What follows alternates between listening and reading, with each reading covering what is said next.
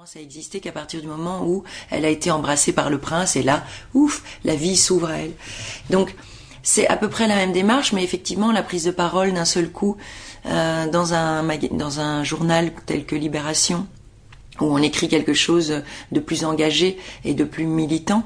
Euh, ouais, c'est différent. C'est vrai que c'était la première fois que je le faisais parce que euh, ça m'a chauffé, c'est-à-dire que c'est monté très très fort en moi. Euh, ces, histoires de Burkini, euh, de droits des femmes qui reculaient, et, et, notamment dans le Burkini, d'un seul coup, un matin, je me réveille, je dis mais il n'y a pas de débat. En fait, on est, on continue à, à, à se laisser faire en continuant à vouloir débattre de ce qu'on peut porter ou pas, mais en fait, il faut monter plus haut et aller plus loin dans, dans, dans la dans la, dans même philosophiquement, il n'y a pas de débat sur ce que nous portons ou pas. Donc maintenant, si nous voulons être féministes, donnons les armes aux femmes de, de lutter contre euh, la, le burkini ou la burqa et qu'elles soient libres et qu'elles ne soient pas subordonnées à une idée d'elles mais il faut leur donner les armes. Donc parlons d'éducation, euh, faisons des faisons des, des, des réformes euh, sur l'éducation nationale, comment on va éduquer nos enfants, quels sont les messages que l'on transmet, mais ne débattons plus de ce qu'on doit porter ou pas, parce qu'on ne se demande pas si euh, le short de Magnum c'est bien ou pas, euh, si un homme en Crocs euh, c'est possible, ou on, on s'en fout de ce qu'il porte. Donc qu'on nous foute la paix et que surtout nous on, on ne joue plus le jeu, qu'on leur dise ah, tu rigoles ou quoi? Tu vas nous dire euh, ce qu'il faut mettre. Donc voilà, donc j'ai pris la plume à ce moment-là. C'était fort parce que c'est un débat qui était aussi empoisonné, euh, porteur de tellement de, de, de passion. Euh, les gens se déchirent sur ces questions-là. Oui. Vous avez vraiment eu le cran d'y aller.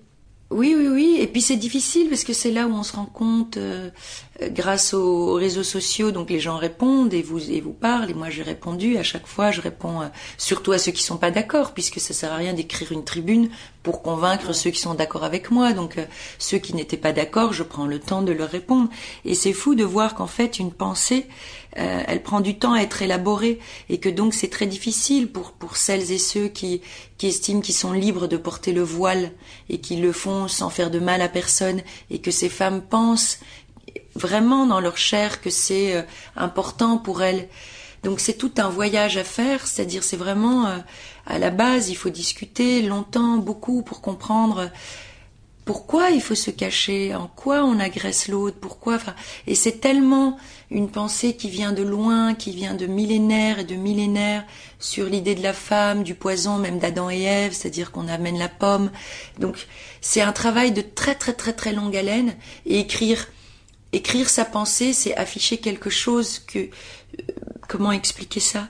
C'est comme si on affiche un voyage qui n'est pas forcément fait par tous. Mm. Et donc il faut il faut accepter d'aller prendre la main à ceux qui vont euh, vous vomir dessus ou qui vont se sentir agressés donc vous agressent et vous insultent par, toujours par les, réseaux sociaux. C'est vrai qu'il y a eu des gens qui, ont commencé à m'insulter. Et c'est toujours intéressant de savoir en, en, quoi vous les mettez en danger finalement et de, mais c'est un vrai travail. Et là, je me suis rendu compte que, ouais, le militantisme, le, la politique, c'est un travail de fou mm. parce qu'il faut être très très fort et très armé parce que ça, ça irrite, euh, ça irrite et que c'est très difficile de convaincre.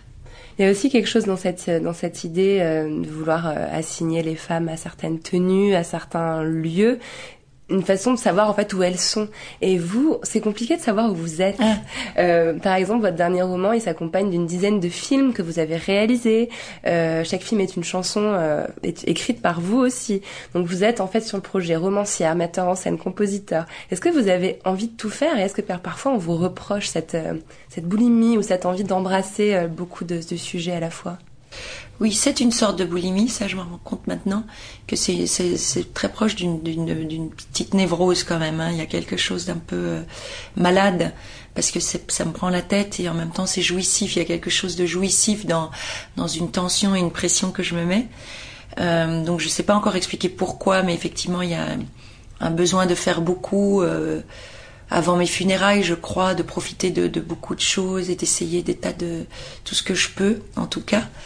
Euh, après, est-ce qu'on me le reproche? Je pense que c'est difficile au départ. Euh, c'est difficile. Et encore une fois, je suis désolée de ramener ça à ça et certains vont encore s'irriter, dire ah là là, c'est pas possible. Mais je crois que c'est aussi